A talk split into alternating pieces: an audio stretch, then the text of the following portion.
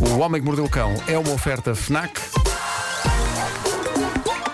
O homem que mordeu o cão. Título deste episódio: Será esta merenda boa ou um lixo? Cuidado, mas é com o cão e com a iguana. Promete. Como é que é, malta? É lá. Ela está. Ah, Estás muito animado. desculpem, desculpem. Não, não, é pá, peço imensa desculpa por isto. Estou só a tentar desenvolver novas maneiras de saudar o público. Ah, boa. De uma forma jovem. Ah, peço desculpa, foi claramente mal calculado isto. Ah, meu Deus. Diz-me só uma Só, coisa. só quando estava a dizer é que me apercebi. O teu é cumprimento começou logo com um M, não foi? Me é que é. Foi como é que é, foi como é que é. Adoro isso. Ah, estive Como a é que investigar é? E é assim.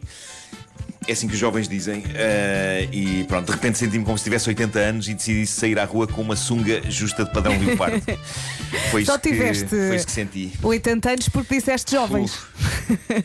Pois foi, pois foi, pois foi. Bom, achei que tinha o dever de vos descrever uma nova sanduíche que um famoso restaurante de fast food, cujo nome começa por M e acaba em S e pelo meio tem a McDonald's, está a vender. Atenção, não, não está a vender isto em todo o lado, cá não há, mas em Pequim, China, esta nova entrada na emenda do popular estabelecimento de hambúrgueres está a gerar um misto de entusiasmo e polémica. Polémica porque há malta que acha que isto é ir longe demais. Eu vou descrever. É provável que Pedro Ribeiro, espírito aberto a croissants mistos com creme Claro. e a salames de chocolate com batatas fritas, considere que há potencial Então. nesta obra. Atenção. Já estou em pulgas, conta-me. consiste no seguinte: ora bem, pão de hambúrguer normal, certo? Dentro do qual está merenda de carne de porco, aquele produto espesso a que chamam spam em Inglaterra e na América. E depois maionese Ui. e, senhoras e senhores, bolacha Oreo aos pedaços. O quê? Obrigado, bom dia. Não, não, O quê? Está tudo bêbado.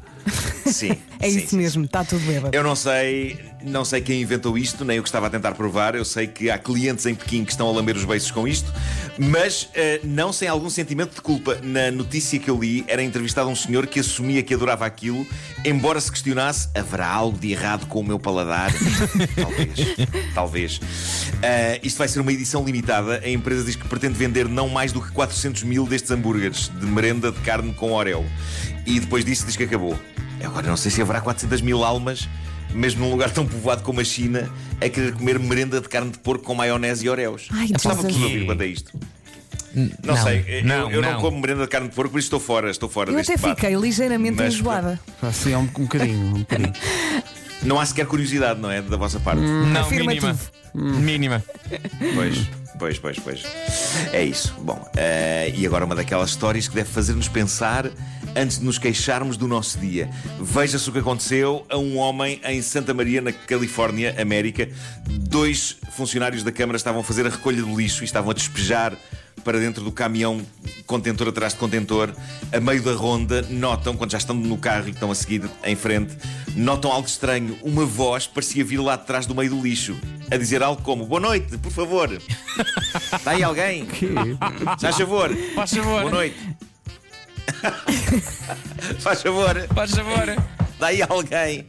Foi então que pararam o caminhão e foram averiguar o que se passava, e foi então que perceberam que, vá-se lá saber porquê, dentro de um dos contentores que despejaram para dentro do caminhão, estava de facto um senhor. A fazer o quê? Aparentemente o homem estava à procura, estava à procura de qualquer coisa que tinha caído no contentor. Quando, antes que pudesse dizer cuidado aí, foi despejado juntamente com o lixo para dentro do caminhão. E, e pronto, tiveram de ir os bombeiros libertar o homem. Usaram três escadas e um sistema simples de cordas para extrair o homem por cima do caminhão. Milagrosamente ele estava ileso, nem um ferimento, o que é extraordinário, tendo em conta que foi despejado de um contentor Sim, para sim. dentro de um caminhão. Mas penso que vai ter que tomar 27 Sim, sim. banhos. Com lexívia. Imaginem, imaginem o espanto do senhor tipo, então, mas que é isto? Então, mas. Então... Ah, Pai, eu imagino o cheiro. O cheiro. o cheiro, o cheiro. E agora, animais de ação. Duas histórias que provam que este ano é de facto a coisa mais surreal do mundo. E a primeira vem de Williamsburg, na América, e fala da tradicional tensão que existe entre carteiros e cães. Há sempre histórias sobre isto. Esta é capaz de ser a melhor de sempre. Um carteiro foi surpreendido por um cão, e aliás, o carteiro até fotografou o cão. Existe prova visual disto, daqui a pouco já vou pôr no Instagram. Um carteiro foi surpreendido nas suas entregas por um cão segurando um machado. O quê? E A imagem consegue ser assustadora e porque o cão está parado a olhar fixamente para o carteiro com um machado enorme preso nos dedos. Eu não punha a carta. É todo um novo patamar na eterna guerra entre cães e carteiros. E o carteiro, Tim Smith, publicou a fotografia no Twitter, ela tornou-se viral e ele escreveu como legenda da foto: há várias razões pelas quais o seu carteiro pode não lhe entregar uma encomenda e esta é uma delas.